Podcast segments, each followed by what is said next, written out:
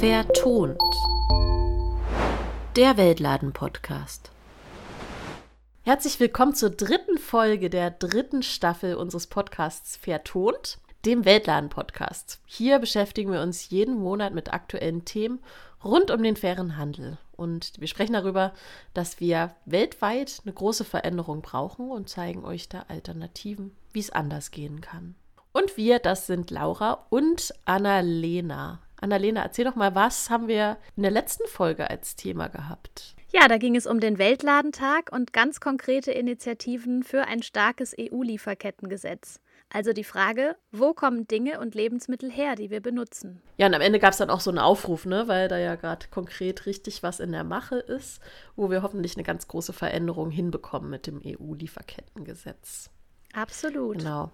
Ich habe jetzt mal ein kleines Rätsel für dich. Weißt du, was dieses Jahr in Georgien und Rumänien stattfindet? Ja, das weiß ich tatsächlich. Und zwar findet da nämlich die U21 Fußball-Europameisterschaft statt. Und das ist auch das Thema unserer heutigen Folge. Also wir fragen uns, wo kommen eigentlich Fußbälle her? Wie werden die hergestellt, eingesetzt und wie spielt auch da das Thema fairer Handel eine Rolle? Fußball ist natürlich eines der Themen, die für ganz viele Menschen, gerade auch in Deutschland, eine wichtige Rolle spielen, aber eben auch weltweit. Und ja, im Juni 2023 gibt es total viele wichtige Daten rund um den Fußball.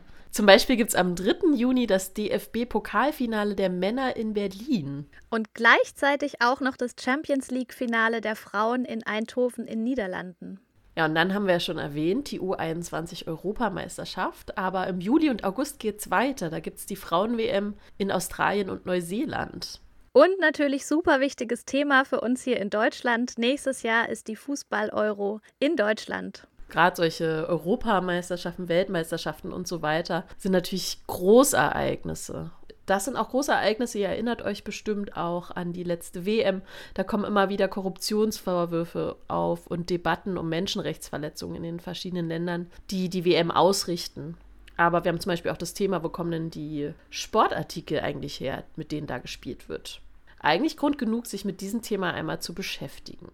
Schaust du denn Fußball, Laura? Ich bin tatsächlich so eine Fußballguckerin, die ähm, zur EM und WM guckt, so wie viele wahrscheinlich. Ja. wie sieht's bei dir aus? Ja, absolut auch.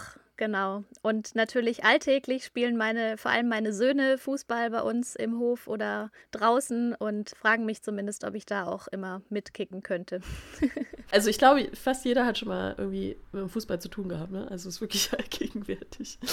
Wie schon gesagt, es geht ums Thema Fußball, aber natürlich aus unserer besonderen Perspektive bei Vertont.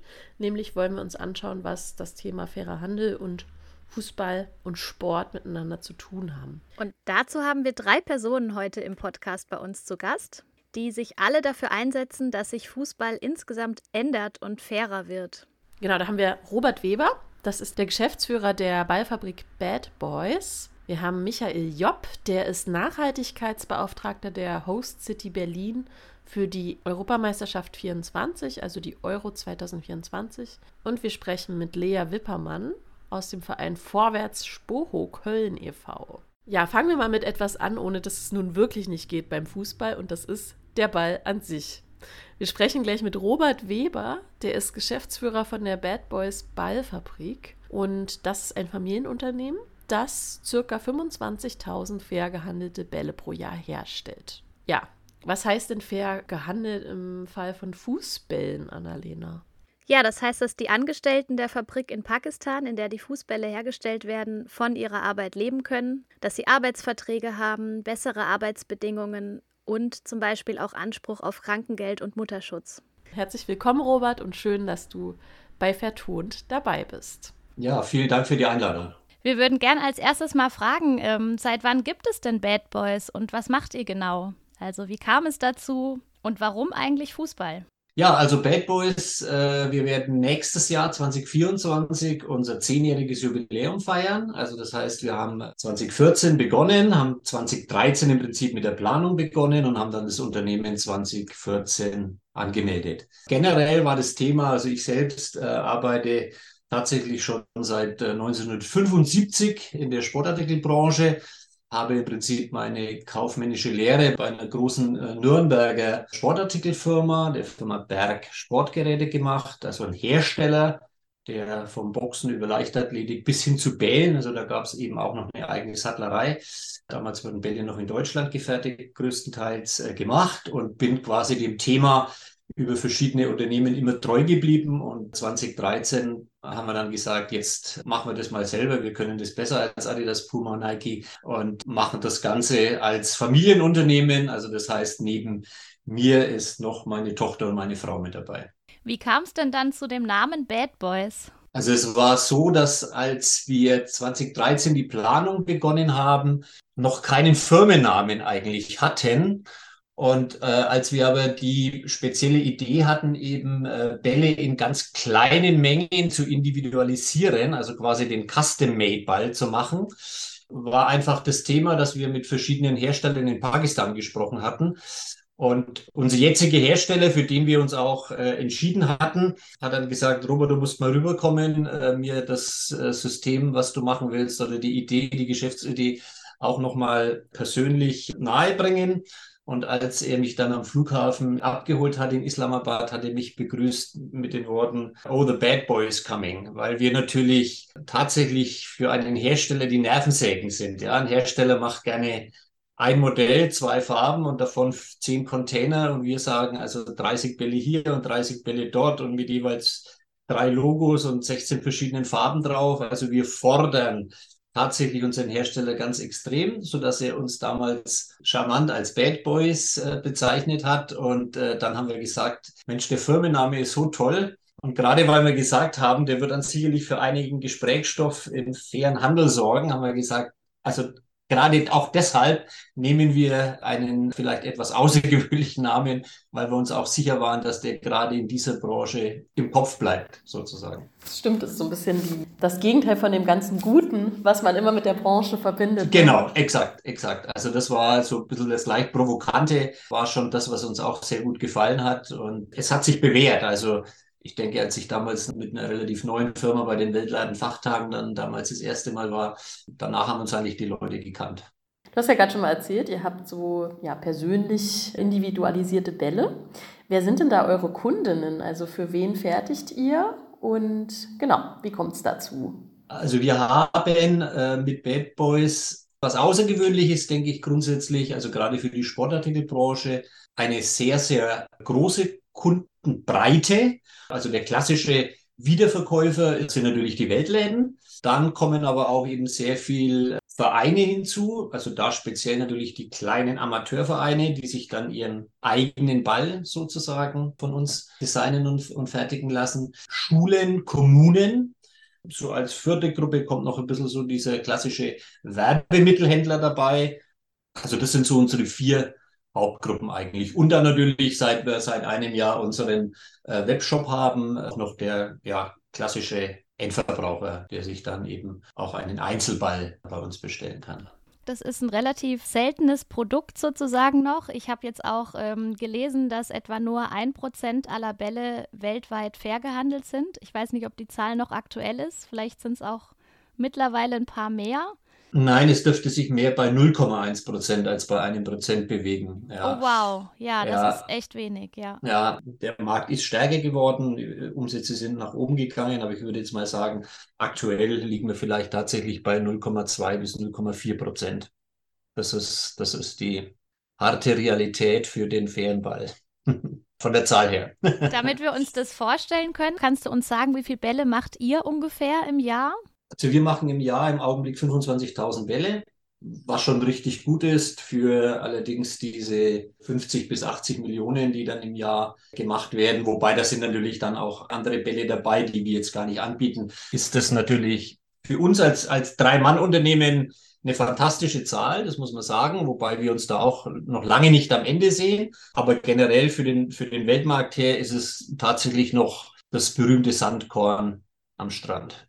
Ja, Wahnsinn. Ich finde das Spannende auch so daran, weil das eben wirklich so ein Produkt für mich ist, wo ich gar nicht erst so dran denke beim Fernhandel. Also wir haben ja oft so die, die Klassiker, woran man immer denkt, Kaffee, Schokolade. Das ist aber noch was, wo eben auch noch ganz, ganz viel Entwicklungsbedarf besteht und wo man vielleicht auf den ersten Blick gar nicht sieht, wie groß eigentlich auch dieser Markt ist. Ne? Genau, genau. Ja. Ich würde noch ein bisschen interessieren, du hast vorhin erzählt, als du das erste Mal in Pakistan vor Ort warst, da ist euer Name Bad Boys entstanden. Genau, und wie, wie, läuft jetzt eigentlich eure Zusammenarbeit so ab vor Ort? Wie oft bist du da? Wie, wie, wie läuft das so ab? Ähm, wie sieht es vor Ort aus? Also um das zu sagen, äh, ich war damals nicht das erste Mal, sondern bei meinem ersten Besuch bei meinem jetzigen Hersteller quasi als selbstständiger Kaufmann sozusagen drüben. Als Angestellter schon viel öfter. Also ich war jetzt bislang in meinem Leben ungefähr 70 Mal in Pakistan. Also denke, ich kenne die dortige Welthauptstadt des Fußballs oder der Welthauptstadt der Ballproduktion wird sehr genannt, Sialkot, wirklich wie meine Westentasche, kann man sagen. Also von daher kannte ich jetzt natürlich äh, Land und Leute, sage ich jetzt mal, äh, speziell aus dieser Region, sehr, sehr gut. Generell ist es eben einfach so, dass bei dass bei Sportbällen ja von Fairtrade sehr, sehr enge Grenzen gesetzt sind. Also das heißt, es reicht nicht, wenn wir als Marke Fairtrade zertifiziert sind, sondern es muss natürlich auch immer unser Produzent Fairtrade zertifiziert sein. Und es ist eben so, dass unter den ca. 700 Ballfabriken, klein und groß, oder Ballherstellern, klein oder groß in dieser Stadt, eben nur sechs Stück Fairtrade zertifiziert sind. Also das heißt, unsere Auswahl würde sich dann eh nur auf sechs Hersteller beschränken.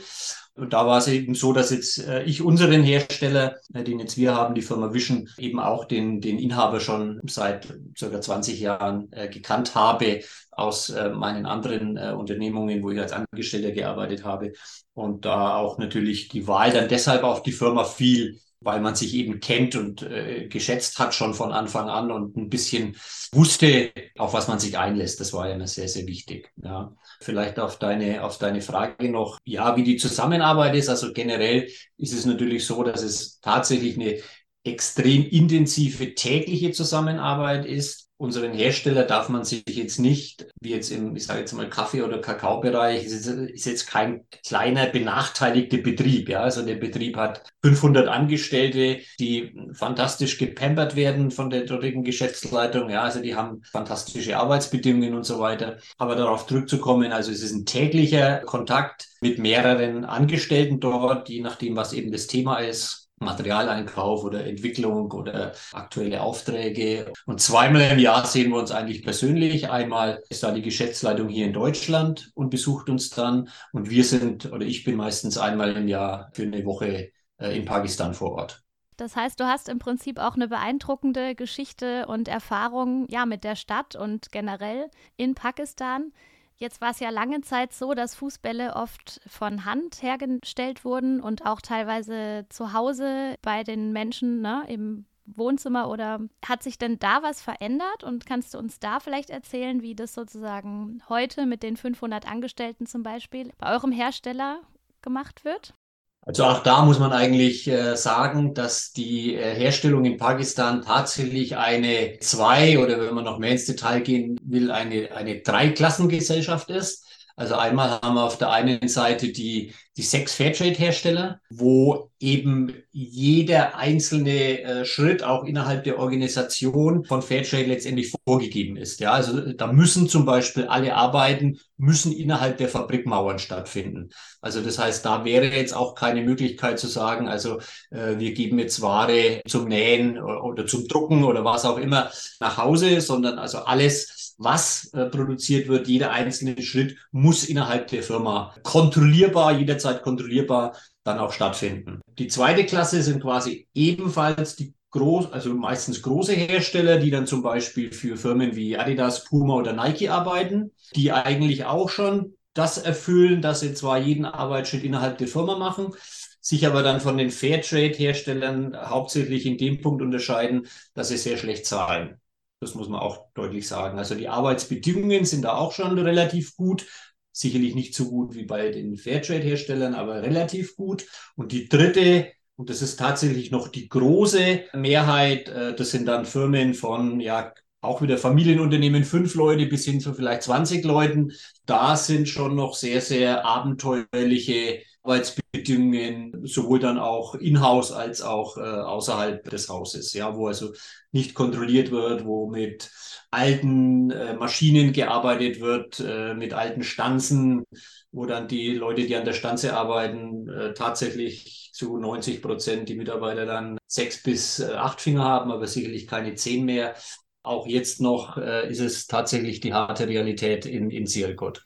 Das ist auch so was, ist ja auch so eine Sache, finde ich, beim Fernhandel, dass die, indem man da den Finger auch ein bisschen in die Wunde legt, dass man eben darauf auch aufmerksam macht, ne? dass es diese eben gibt. Das ist man ja nicht beim fertigen Ball. Gehen wir mal zurück nach Deutschland. Wenn wir durchrechnen, gibt es natürlich noch unglaublich viele Vereine, Anbieter und so weiter, die mit nicht fairen Bällen spielen. Das würden wir natürlich gerne ändern. Ja, das ist wie, die deutliche Mehrheit, ja. Wie sieht es aus? Wie geht ihr auf die zu? Also wie kommt ihr zu denen? Wie erreicht ihr eure KundInnen? Habt ihr zum Beispiel, keine Ahnung, so Probetrainings oder so? Ja, wir machen passives Marketing. Das heißt, wir haben eine schöne Website, wir haben einen tollen Katalog, sind jederzeit ansprechbar, aber warten eigentlich darauf, dass die Kunden zu uns kommen. Also das Problem ist ganz einfach, dass die Zielgruppe, die tatsächlich für Verkauf, für Umsatz sorgt, sind natürlich die Fußballvereine, ja, oder Vereine, hauptsächlich Fußballvereine. Davon gibt es 28.000. Jeder dieser Vereine hat mindestens zehn Mannschaften. Also rechnen wir jetzt mal wenigstens 280.000 Mannschaften in Deutschland. Und für jede Mannschaft kauft fast jemand ein. Also es ist nicht so, dass ein Verein normalerweise für alle Mannschaften kauft, sondern bei der Mannschaft 1 kauft der Trainer, bei der Jugend der Spielleiter, beim anderen der Finanzvorstand, beim anderen der Präsident. Wir haben tatsächlich noch keine Lösung gefunden, weder finanziell noch von der Idee her, wie man 280.000 Leute ansprechen soll. So. Also das können wir einfach nicht, ja. Deshalb ist immer eigentlich unsere stille Hoffnung, dass irgendwann mal eine Firma äh, Adidas, Nike oder Puma sich auch Fairtrade zertifizieren lässt, um das Thema einfach bekannter zu machen, weil die einfach die Möglichkeit hätten, das Thema in die Breite zu bringen, in die breite Öffentlichkeit zu bringen. Hat nicht Derby Star auch eine kleine Linie mit Fairtrade zertifizierten Bällen oder? Ja, gut und schlecht gleichzeitig. Äh, gut, dass es einen bekannten Hersteller gibt, der faire Bälle hat. Allerdings, wenn ich ein Programm habe für, von 90 Bällen und dann vier Stück Fairtrade zertifiziert sind, dann sage ich immer in meinen Gesprächen, normalerweise müssen wir nichts Schlechtes über die Konkurrenz sagen, die sind von sich aus so schlecht. Generell äh, ist das halt wirklich Greenwashing, ja, und das prangern wir schon auch ein bisschen an, in dem Fall bei der Vista. Was denkst du denn müsste sich ändern in der Sportartikelbranche? Welche Hebel müsste man da bewegen? Naja, es ist sehr, sehr schwierig. Also einmal äh, ist natürlich Derby Stars so ein typisches Beispiel. Niemand weiß es ganz genau, aber äh, wir kennen uns ja in der Branche so ein bisschen aus. Also Derby Star zahlt an die sogenannte Deutsche Fußballliga, also das ist diese Organisationsgesellschaft äh, der ersten und zweiten Bundesliga, zahlt angeblich 20 Millionen im Jahr, um diesen offiziellen Spielball liefern zu dürfen. Ja, also da muss ich sagen, wenn man 20 Millionen übrig hat, würde man wahrscheinlich auch 22 übrig haben oder aus den 20 vielleicht mal zwei Millionen dafür nehmen, auch den offiziellen Bundesliga-Ball dann äh, mit dem Fairtrade-Logo auszustatten. Damit wäre zum Beispiel, also das ist jetzt wirklich ein Beispiel, äh, wäre sicherlich ein großer Schritt nach vorne gemacht. Aber es ist natürlich auch nicht unsere Aufgabe, den Vorstandsvorsitzenden von Dervista, Adidas und Puma und Nike das Geschäft zu erklären. Das, da müssen sie selber drauf kommen. Ja.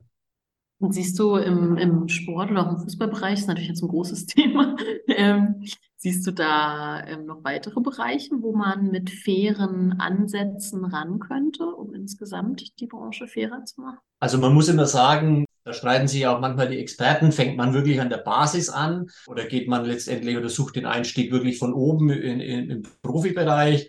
Äh, der Profibereich, muss man sagen, äh, wird natürlich ausschließlich von Geld regiert. Ja? Von daher sehen wir einen Einstieg oder eine Änderung der Meinung über das Thema, äh, auch über das generelle Thema Nachhaltigkeit, sehr, sehr schwierig. Wir sehen eben den Ansatz tatsächlich in der Basis, sodass wir sagen, wir sprechen eben den, den kleinen Verein einfach an.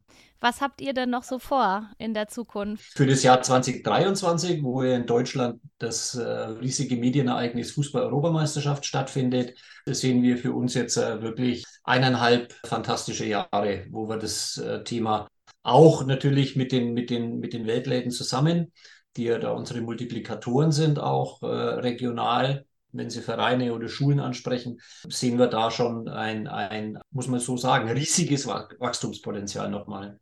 Vielen Dank, Robert. Das war schön, dass du da warst. Es war wirklich eindrücklich, was Robert von den Arbeitsbedingungen in der Fußballproduktion erzählt hat. Was ich auch spannend finde, ist, dass Bälle früher, so in den 70er Jahren, in Deutschland aus Leder und einer Schweineblase hergestellt wurden. Und bis in die 80er Jahre hinein wurden die eigentlich hauptsächlich in Europa hergestellt. Und dann wanderte das eher ab Richtung Asien. Ja, ich fand es auch überraschend, was Robert erzählt hat zu den Arbeitsbedingungen in Sialkot, in der Stadt in Pakistan, die Welthauptstadt der Fußballproduktion. Ich wusste, dass bis vor wenigen Jahren sogar noch auch diese Bälle, die vorwiegend aus Kunstleder hergestellt werden, dass das häufig mühsame Handarbeit war, dass da häufig Kinder beteiligt waren, dass es auch teilweise wirklich ausgelagert wurde in Heimarbeit unter Bedingungen, unter denen es praktisch gar keine Kontrolle mehr gibt und die Leute dort einzeln nach Bällen bezahlt wurden und nicht nach Arbeitszeiten oder so. Aber dadurch, dass sich das so ein bisschen geändert hat in den letzten Jahren, dass Fußbälle jetzt nicht mehr nur per Hand hergestellt werden und zusammengenäht, sondern auch geklebt und auch viel in die Fabriken verlagert wurde, habe ich tatsächlich gedacht, es hätte sich schon so ein bisschen geändert und deswegen fand ich schon sehr erschreckend, dass er erzählt hat, dass eben auch heute noch, auch in den Fabriken, ja, Arbeitsbedingungen existieren, bei denen Menschen am Ende des Tages ein paar Finger fehlen, weil sie an der Stanzmaschine sitzen und das fand ich schon sehr traurig. Ja, das ist echt wirklich erschreckend, finde ich. Darüber denkt man wahrscheinlich erstmal nicht nach, wenn man einfach nur Fußball spielt und einen Ball in der Hand hat. Was es da auch noch zu sagen gibt, nach Informationen von Sporthandelt Fair gibt es in Sialkot 700 Hersteller und die produzieren 40 bis 60 Millionen Fußbälle im Jahr. Und wirklich nur ein Bruchteil der Hersteller ist Fairtrade zertifiziert, und zwar sechs. Also hier gibt es auf jeden Fall ein riesiges Potenzial, dass sich etwas ändert. Genau, denn alle großen Hersteller kaufen in Pakistan und kaufen auch Bälle aus dieser Stadt. Zum Beispiel Hersteller wie Adidas und auch andere kaufen Bälle für 5 bis 10 Euro das Stück und verkaufen sie natürlich teilweise um das 10 bis 20-fache. Das heißt, dass die großen Händler am meisten profitieren von diesen Geschäften. Ja, apropos Geschäfte, ich glaube, da sind wir auch schon bei unserem nächsten Thema, nämlich Großevents im Fußball und im Sport allgemein. Also Weltmeisterschaft und Europameisterschaft zum Beispiel, die begeistern immer viele Leute. Aber so ein Riesenevent benötigt natürlich extrem viele Ressourcen. Und wir wollen uns mal anschauen, welche Bemühungen es schon gibt, auch so ein Event wie eben die Euro 2024 nächstes Jahr nachhaltiger und auch fairer zu gestalten. Wir freuen uns, dass wir die Chance haben, mit Michael Job zu sprechen. Er ist Nachhaltigkeitsreferent für die Euro 2024 und zuständig für die Host City Berlin. Schön, dass du da bist, Michael. Ja, hallo. Vielen Dank für eure Einladung. Mein Name ist Michael Jopp. Ich bin in der Host City Berlin aktuell zuständig für das Nachhaltigkeitsmanagement im Rahmen der Fußball-Europameisterschaft, die im nächsten Jahr in Deutschland stattfinden wird. Ich arbeite direkt bei der Senatsverwaltung für Inneres und Sport und wir sind hier als Projektgruppe zuständig, dieses Turnier auf die Straße zu bringen und auch dafür zu sorgen, dass man vielleicht auch mehr als nur den reinen Fußball in Erinnerung behält. Ja, das klingt spannend. Welche Bemühungen gibt es denn da bereits in der Hauptstadt? Also wir haben, um den Prozess zu gestalten, relativ früh, vor circa anderthalb Jahren, damit angefangen, ein, ja, ein ganzheitliches Leitbild zu entwickeln, in dem wir uns die Frage gestellt haben, was bedeutet eigentlich eine nachhaltige Fußball-Großveranstaltung und wie wollen wir die eigentlich umsetzen? Und das Ganze natürlich auch nochmal fokussiert auf ja, die Stadt Berlin. Dazu haben wir eine Art Grobkonzept mit insgesamt 20 Stakeholdern aus verschiedenen Bereichen erarbeitet und das dann in einem noch größeren Beteiligungsformat mit 150 verschiedenen Personen aus NGOs, aus Verbänden, aus Sportvereinen, aber natürlich auch aus befreundeten Verwaltungen irgendwie eruiert, würde ich sagen, auch nochmal verfeinert, um dann ein großes Leitbild für die nachhaltige Durchführung der Europameisterschaft in Berlin zu gestalten. Und da wurden natürlich alle möglichen Bereiche mit beachtet, von der Sportentwicklung bis hin zur nachhaltigen Beschaffung, über das ganze Thema Inklusion, aber auch Themenbereiche die ein bisschen spezifischer wurden. Im Bereich Klima ist das natürlich alles relativ detailliert, auch im Bereich der Klimaverantwortung, in der entsprechenden Ausgestaltung der einzelnen Teilbereiche. Und wir waren am Ende ganz froh, nach einem halben Jahr Dialog einfach nur eine Grundlage zu haben, mit der wir eigentlich versucht haben, in die Planung zu gehen. Ist es dann so, dass zum Beispiel Arbeitsbedingungen und Gehälter der ProduzentInnen eine Rolle spielen? Also zum Beispiel jetzt die Personen, die Fußbälle und Trikots herstellen? Also in der Gesamtschau und Gesamtdarstellung des Nachhaltigkeitsthemas ist dieser ganze Bereich, wir haben den als Bereich gute Arbeit und gutes Leben gekennzeichnet. Und wir haben relativ früh auch schon in dem Prozess mit der Kompetenzstelle für faire Beschaffung in Berlin zusammengearbeitet und auch mit dem Aktionsbündnis Fairer Handel. Das sind, würde ich mal sagen, Stakeholder der ersten Stunde. Das heißt, wir haben versucht, dieses ganze Thema faire und nachhaltige Beschaffung und auch Arbeitsbedingungen von Anfang an in die Prozesse zur Euro in Berlin mit einzubeziehen. Ich würde an der Stelle auch ungern für alle anderen Städte oder das Gesamtturnier sprechen, aber zumindest ist es unser Berliner Ziel und wir wissen auch von anderen Städten, dass da ähnliche Prozesse laufen.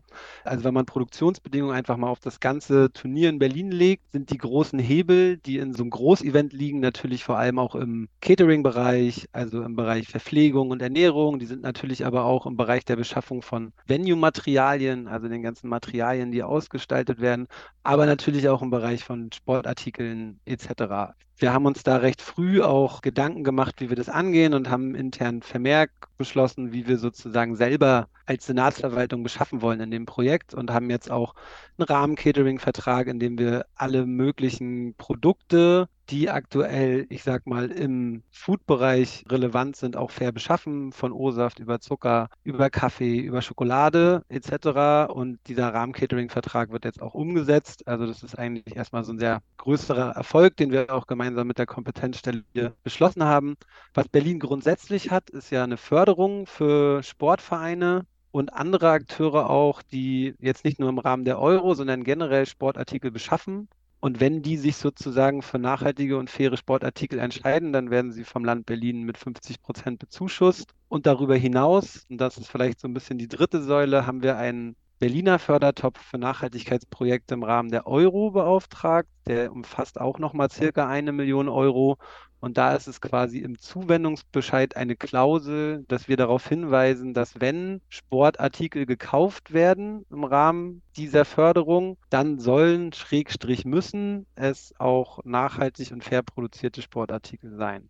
Okay, das heißt, ihr könnt aktiv in öffentliche Ausschreibungen diese Aspekte mit aufnehmen und dann gucken oder entscheiden, was ihr sozusagen auswählt. Genau, das können wir sozusagen ein Stück weit für unseren Teil tun. Ich glaube, was wir nicht tun können, ist entscheiden, welcher Ball am Ende im Finale auf dem Feld bewegt wird, sozusagen. Das ist dann für die gesamte Euro der gleiche Ball oder wie läuft das normalerweise ab? Genau, das ist grundsätzlich für die gesamte Euro der normaler Ball. Es gibt quasi auch einen Ausstatter, der dafür zuständig ist. Das wird im Fall der Europameisterschaft Adidas sein, die ja mit der UEFA eine Partnerschaft haben, auch irgendwie, sagen wir mal, nicht nur in Bezug auf die Euro, sondern generell. Was wir natürlich adressiert haben, auch im Rahmen der Euro seitens der Städte, ist, dass es uns ein Anliegen ist, auf nachhaltige und faire Produktionsbedingungen zu achten und auch in der Sportartikelherstellung in dem Kontext zu achten. Wir sind auch guter Dinge und wir sind auch der Meinung, dass mit diesem gebündelt geäußerten Interesse, was wir auch seitens der Euro GmbH, also der Umsetzungsorganisation auf Bundesebene wahrnehmen, auch Dinge bewegt. Also als Stadt kaufen wir jetzt keine Sportprodukte, die die Mannschaften irgendwie in der Europameisterschaft tragen oder so. Deswegen ist das auch einfach nicht unser, ich sag mal, Feld. Wir sind uns aber alle bewusst, dass dieses Thema präsent ist und wir sind uns auch alle bewusst, dass wir im Bereich fairer Handel und auch nachhaltige Produktion da neue Maßstäbe setzen wollen und sind da aber auch guter Dinge, sage ich mal aktuell, dass da Bewegung in das Themenfeld gekommen ist. Warum ist es denn so wichtig aus deiner Sicht, dass da Bewegung reinkommt? Na, also ich meine, es ist wichtig in fast allen Feldern, ne, dass Bewegung in dieses Thema Arbeitsbedingungen reinkommt. Aber ich meine, grundsätzlich geht es ja darum, dass so ein Großevent einfach A, neue Maßstäbe setzt, was bestimmte Ebenen der Gesellschaft angeht. Ich glaube, das ist auch einer der Gründe, warum ich hier arbeite, also in diesem Projekt tätig bin.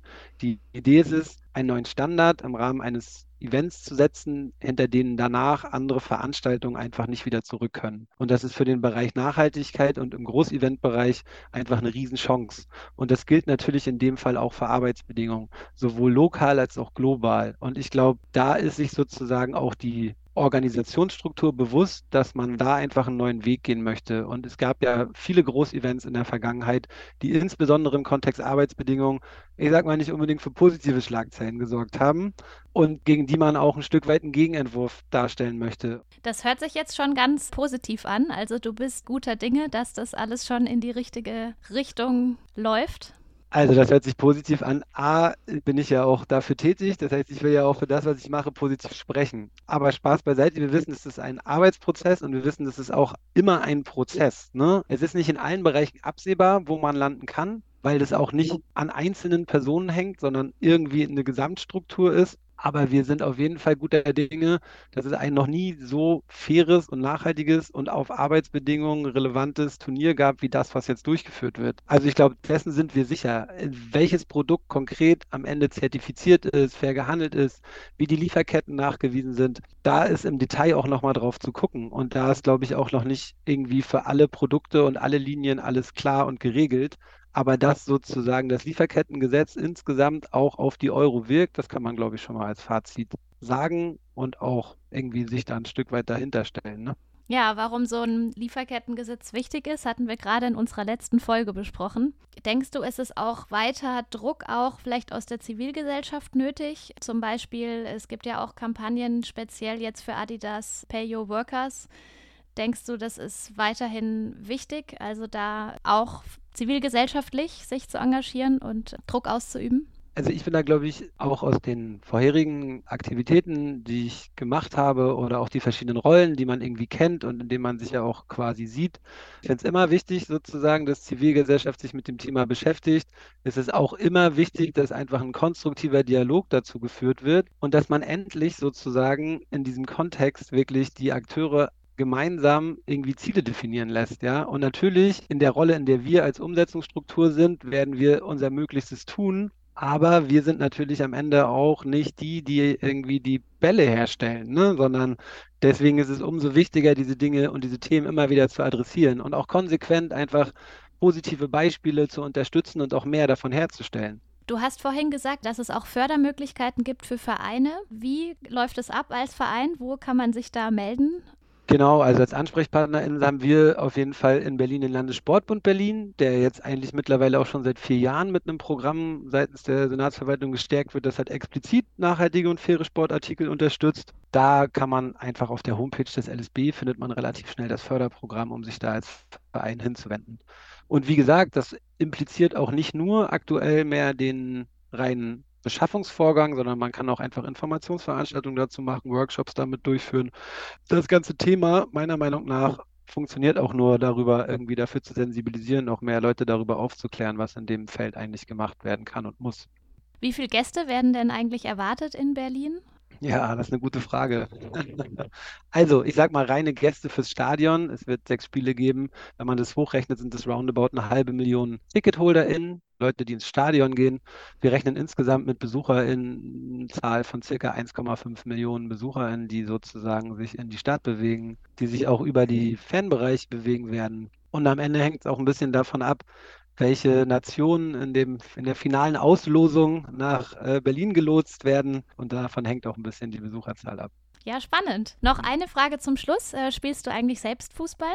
Ich selber, ich spiele ab und zu mal Fußball, aber das rein in meiner Freizeit und ich war auch nie das größte Talent, das durchzuführen. Aber den Ball ein bisschen hochzuhalten und das vielleicht auch auf der Metaebene ist ein Stück weit mein Talent, weswegen ich im Fußballbereich tätig bin und weniger aufgrund der Schusskunst, die mir mit in die Wiege gelegt wurde. Hast du noch eine Ergänzung oder eine Sache, die du noch anmerken möchtest, auf die wir jetzt noch nicht zu sprechen kamen? Ach, eine Sache, die ich anmerken möchte, ist eigentlich gerne, also wir würden uns auch wünschen, dass sozusagen proaktiv Akteure aus, der, aus dem Fernhandel dieses Event erkennen als eine Möglichkeit, ihre Themen zu platzieren. Und das ist auch etwas, was wir gerne mitgeben. Das gilt jetzt nicht nur für den Fernhandel an sich, sondern es gilt für fast alle zivilgesellschaftlichen Akteure. Also so ein Event, wenn das wirklich einen Mehrwert für die Gesellschaft bringen soll, dann hängt es auch an den Akteuren, die es benutzen und es auch mit besetzen mit Themen. Und wir sind da, glaube ich, auch ein Stück weit darauf angewiesen. Wir können die Themen bieten, aber wir sind in dem Moment auch nur ein kleines Team, Und wir brauchen Akteure, die versuchen, irgendwas auf die Straße zu bringen und das Event auch für ihre Themen zu nutzen. Und wir möchten nur dazu aufrufen, uns dann auch anzusprechen oder mich auch konkret anzusprechen. Gerade in Berlin. Wir unterstützen in allem, was wir können. Aber wir sehen natürlich auch, dass der Tag nur 24 Stunden hat. Ja, vielen Dank für die konkrete Idee nochmal. Denkst du da an konkrete Sachen wie irgendwie Infostände oder Sachen, also dass man als Weltladen sich hinstellt und was verkauft? Also als konkrete Sachen oder als konkrete Ideen. Es gibt natürlich die Möglichkeit, selber irgendwie kleine Turniere mit zu organisieren oder selber auch ein faires, nachhaltiges Viewing zu veranstalten. Sowas ist total super. Oder eine Zusammenarbeit mit einer Schule. In diesem Ideenbereich gibt es auch schon verschiedene Dinge, die passieren. Wir sind gespannt natürlich, ähm, wie das nächstes Jahr abläuft und danken dir für deine Ideen und Vorschläge, wie wir uns selbst beteiligen, engagieren können. Ja, wir freuen uns. Ja, danke dir, Michael, dass du uns so viel erzählt hast über die ganzen Planungen für die Euro 24. Und es ist total cool zu hören, dass es schon einige Pläne und Ideen gibt zu mehr Nachhaltigkeit und besseren Arbeitsbedingungen in der Produktion für die Euro 24 und dass sich zum Beispiel auch Vereine da gezielt fördern lassen können. Und gerade das Thema auch zu platzieren bei so einem großen Event ist natürlich auch eine Möglichkeit, noch mehr Leute so für Nachhaltigkeit und Fernhandel zu begeistern.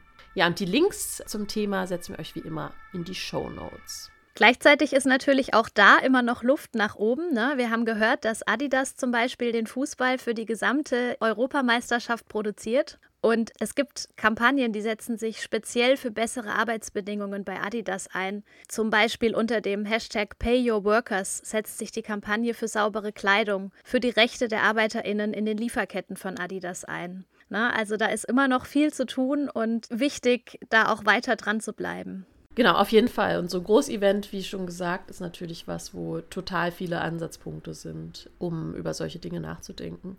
Aber nicht nur so ein Großevent, weil Fußball findet ja jeden Tag statt. In Deutschland, in der ganzen Welt und so weiter. Und gerade auch so im Breiten- und Amateursport ist Fußball natürlich so ein Phänomen. Ich weiß gar nicht wie viele, aber es sind unglaublich viele Leute, die, die in Fußballvereinen aktiv sind. Aber auch manche Fußballvereine machen sich auf dem Weg, Dinge ein bisschen anders zu machen. Und wir haben heute als Gast Lea bei uns. Die ist Vorstandsvorsitzende des Vereins Vorwärts Spoho Köln und ist selbst dort Spielerin, nämlich Abwehrspielerin. Und spielt da mit der ersten Frauenmannschaft in der Regionalliga West. Warum gerade dieser Verein, Annalena? Das Besondere an diesem Verein ist, Sie setzen bereits ganz viele Ideen in Bezug auf Nachhaltigkeit und auch faire Beschaffung um. Ich bin gespannt, was Lea uns gleich berichten kann von den Bemühungen, die Sie bereits mit Ihrem Verein unternehmen. Hallo Lea, schön, dass du heute bei uns im Podcast zu Gast bist und uns ein bisschen berichten kannst über euren Verein und eure Ideen, die ihr schon habt, äh, Dinge umzusetzen und anders oder besser zu machen. Vielleicht kannst du uns mal kurz ein bisschen was zu eurem Verein erzählen, wie ihr so aufgestellt seid, auch vielleicht wie viele Teams, wie viele Mitglieder ihr habt. Ja, vielen Dank für die Einladung. Ich freue mich sehr, hier zu sein. Ich bin Lea Wippermann, zweite Vorsitzende vom Verein Vorwärtsspur. Wir sind ein Verein aus dem Kölner Westen. Wir haben ungefähr 720 Mitglieder, insgesamt 32 Mannschaften im Spielbetrieb. Davon haben wir ja, 27 Jugendmannschaften, davon vier Mädchenmannschaften, äh, fünf Seniorenmannschaften und davon auch nochmal drei Frauenmannschaften. Wir sind noch ein relativ junger Verein, so wie unser Name es ja auch sagt. Wir sind 1998 gegründet worden von damaligen Sportstudenten. Genau, und feiern dieses Jahr auch unser Jubiläum, 25 Jahre bestehen und sind jetzt auch so seit zwei Jahren ungefähr auf unserer eigenen Platzanlage äh, mit einem neuen eigenen Kunstrasenplatz.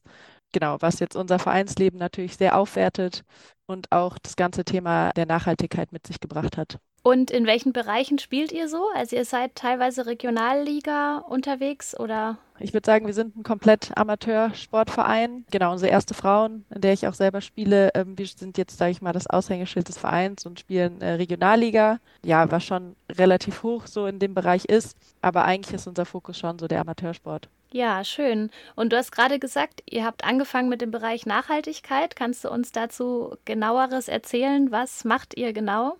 Genau, es hat angefangen in der Corona-Pandemie, dass wir uns Gedanken ein bisschen gemacht haben, weil wir einfach ein bisschen Zeit auch hatten, dadurch, dass der Spielbetrieb lahmgelegt war, auch nochmal einen Fokus auf andere Themen, die man so im Alltag, sage ich mal, nicht so bearbeiten kann. Da hatte ich an einem Workshop von Sporthandel Fair teilgenommen und das Thema hat mich halt ja sehr inspiriert, weil genau mich dieses Thema Nachhaltigkeit eh schon im Alltag sehr umtreibt und dann in Verbindung mit Sport und auch im Verein das Thema anzubringen, fand ich dann eine super Idee. Ähm, habe dann den Vorschlag in den Vorstand gebracht und bei der Jahreshauptversammlung unseren Mitgliedern präsentiert. Und dann ist die Idee entstanden, dass wir eine AG für nachhaltige Entwicklung gründen. Und da war der Zulauf direkt am Anfang schon sehr groß. Da hatten wir irgendwie die Kicker-Veranstaltung mit 18 Leuten, haben jetzt ein Team von 30, die in der AG äh, Nachhaltige Entwicklung bei uns im Verein mitarbeiten, ehrenamtlich. Du hast gerade gesagt, das Thema, was du da ähm, kennengelernt hast auf der Veranstaltung, ging es denn da konkret um die Arbeitsbedingungen in der Sportartikelindustrie? war auch ein Thema. Die faire Beschaffung generell von Materialien im Verein war ein großes Thema, aber auch an sich noch die anderen Bereiche, also auch der soziale Aspekt, dann auch natürlich der ökologische, ökonomische, so die Bereiche wurden da angesprochen und versuchen wir in unserem Verein tatsächlich auch abzudecken äh, mit verschiedenen Maßnahmen. Wir haben verschiedene Arbeitsgruppen gebildet, die sozusagen ganzheitlich irgendwie das Thema Nachhaltigkeit bei uns im Verein bestmöglich umsetzen wollen. Und ihr kauft zum Beispiel nur noch fair gehandelte Bälle ein. Ist das richtig?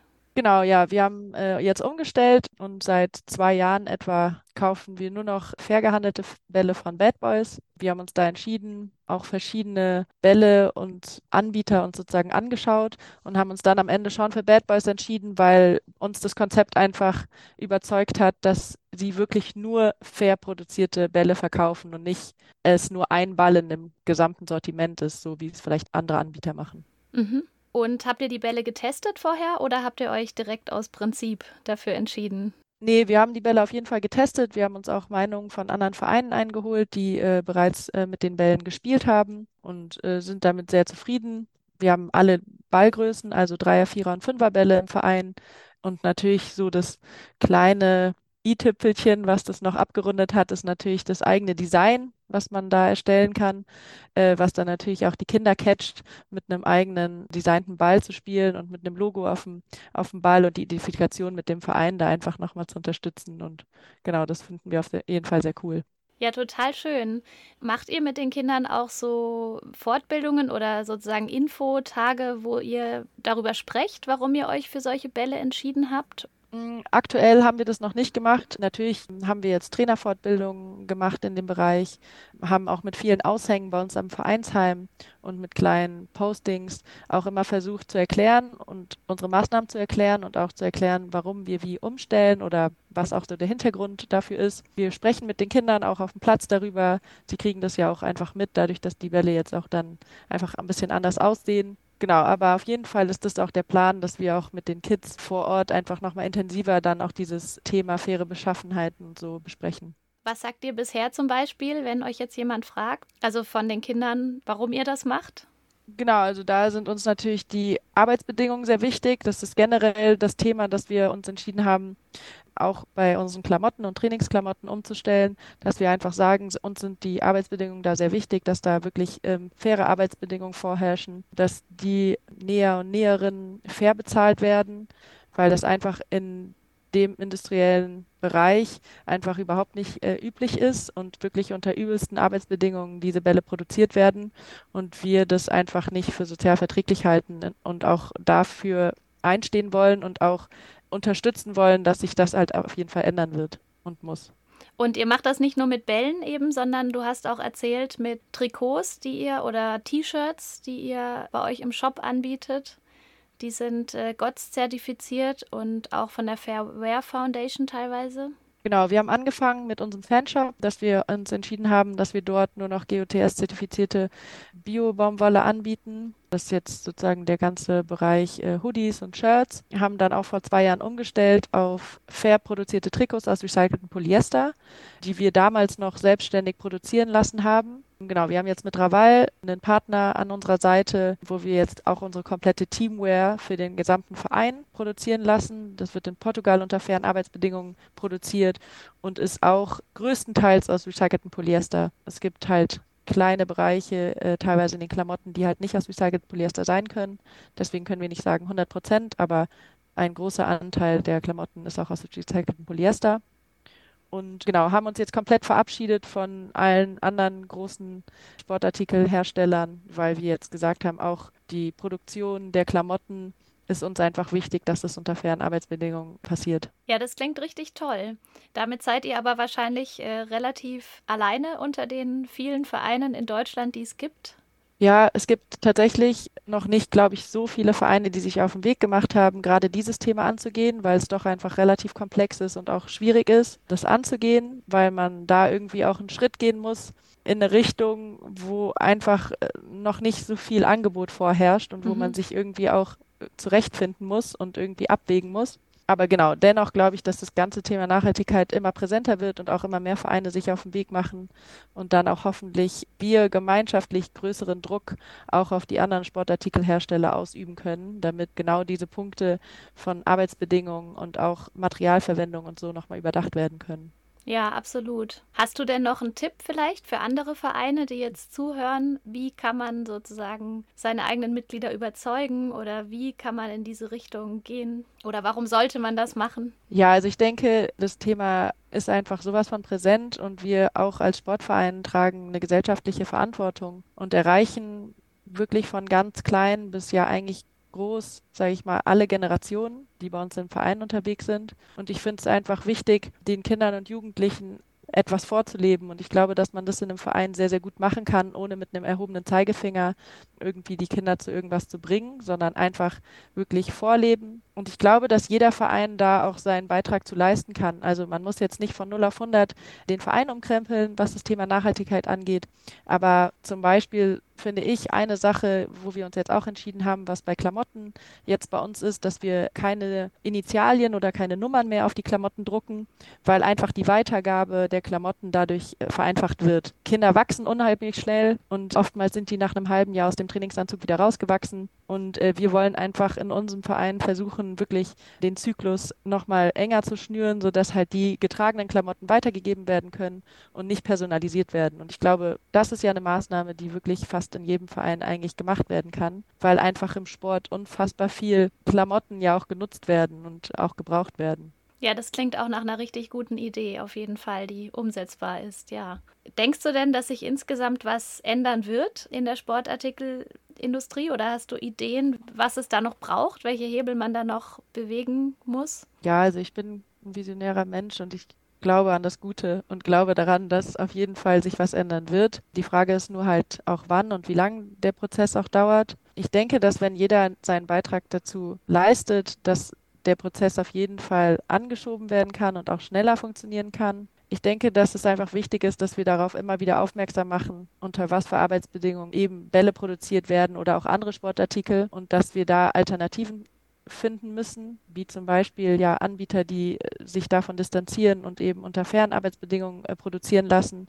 Ich denke aber, dass auch gerade halt im Sport auch die großen Player damit machen müssen und auch die großen Verbände einfach noch mehr Druck ausüben müssen, dass bei den großen Sportartikelherstellern ein Umdenken passieren muss. Ja, vielen Dank für deine Zeit und dass du heute bei uns im Podcast bist. Das freut uns sehr. Wir sind ja. gespannt und äh, hoffen natürlich, dass sich noch weitere Vereine auf die Idee machen. Die können bei euch auch auf der Seite schon mal gucken oder euch vielleicht sogar mal ansprechen, wenn sie noch Tipps brauchen. Ja, vielen Dank. Auf jeden Fall. Wir sind offen und wir freuen uns, wenn äh, weitere Vereine sich auf den Weg machen und wenn wir irgendwie unterstützen können, dann meldet euch gerne bei uns. Danke, Lea, dass du bei uns warst bei Vertont und für die vielen tollen Ideen, die du hier eingebracht hast vom Verein Vorwärts Spoho Köln e.V. Da gab es viele tolle Ideen für mehr Nachhaltigkeit, die man als Verein auch umsetzen kann, sogar wenn man noch gar keine fair produzierten Sportartikel verwendet. Ja, guckt doch mal bei euch vor Ort, welche guten Aktionen es gibt oder was es vielleicht bei eurem Verein für eine Möglichkeit gibt, was zu verändern. Ganz speziell für Weltläden haben wir noch ein schönes Beispiel zum Schluss, und zwar aus dem Eine Welt-Netzwerk Bayern. Die haben während der Corona-Pandemie zwei Aktionen zum fairen Handel initiiert. Und zwar ein Fairtrade-Fußball-Quiz, zum einen für Fußballvereine und zum anderen für Schulen, für weiterführende Schulen in Bayern. In diesem Quiz geht es natürlich um den fairen Handel und um fair gehandelte Fußbälle. Damit ermutigt das eine Weltnetzwerk Schulen und Fußballvereine in Bayern zum Einsatz von fair gehandelten Bällen. Das heißt, in Zusammenarbeit mit Weltläden und Fairtrade-Steuerungsgruppen gehen sie auf Schulen und Fußballvereine zu und werben für eine Teilnahme an dem Quiz. Und wenn dann ein Verein oder eine Schule das Quiz erfolgreich beantwortet, erhalten sie über den Weltladen oder die Steuerungsgruppe ein Set von fairen Bällen, also fair gehandelten Fußbällen. Die Aktion läuft in Bayern noch weiter. Es können sich also dort auch noch Fußballvereine und auch weiterführende Schulen melden. Weitere Infos und auch die Ansprechpartnerin Annegret Luig packen wir euch in die Show Notes. Und vielleicht ist es ja auch eine Idee für die Weltläden unter euch, faire Bälle an die Schulen und Vereine zu bekommen. Ja, und wenn da mal irgendjemand so zufällig so einen Ball in der Hand hat und sieht, da steht irgendwas mit fair drauf, das kann ja auch schon Anstoß für weitere Dinge, Ideen und Ansatzpunkte geben. Ja, wir hatten wieder eine lange Folge dieses Mal und haben einiges gehört zu unfairen Bedingungen in der Sportartikelproduktion, aber auch zu positiven Beispielen und Vereinen, die sich bereits für Veränderung einsetzen. Ja, ich bin eigentlich total überrascht, weil ich habe beim Thema Fußball, habe ich natürlich erstmal vor allem an den Ball gedacht. Aber es ist ja wirklich so facettenreich und es ist natürlich ein Thema, was weiterreicht, als man vielleicht erst denkt, weil einfach Fußball für viele Menschen von uns ein sehr wichtiges Thema ist und auch im Alltag und an allen möglichen Orten zu finden ist. Fair gehandelte Fußbälle könnt ihr im Weltladen finden. Und dort könnt ihr euch auch an politischen Aktionen beteiligen. Es lohnt sich auf jeden Fall immer mal vorbeizuschauen und wenn ihr noch nicht wisst, wo bei euch in der Nähe ein Weltladen ist, dann guckt doch mal auf www.weltladen.de vorbei. Ja, und das Beispiel aus Bayern, aber auch von dem genannten Verein zeigt, äh, Weltläden und Schulen oder auch Vereine können zusammenarbeiten und sich gemeinsam für Veränderungen in der Sportartikelproduktion einsetzen. Schön, dass du dabei warst bei dieser Folge von Verton. Danke fürs Zuhören. Wenn du dich weiter informieren möchtest oder in Austausch mit uns kommen möchtest, dann folg uns gerne auf Instagram und schicke uns deine Kommentare. Und ansonsten freue dich auf eine weitere Folge von Vertont. Bis zum nächsten Mal. Vertont ist ein Podcast des Weltladen Dachverbands und wird gefördert von Engagement Global im Auftrag des BMZ und durch Brot für die Welt. Vertont. Der Weltladen-Podcast.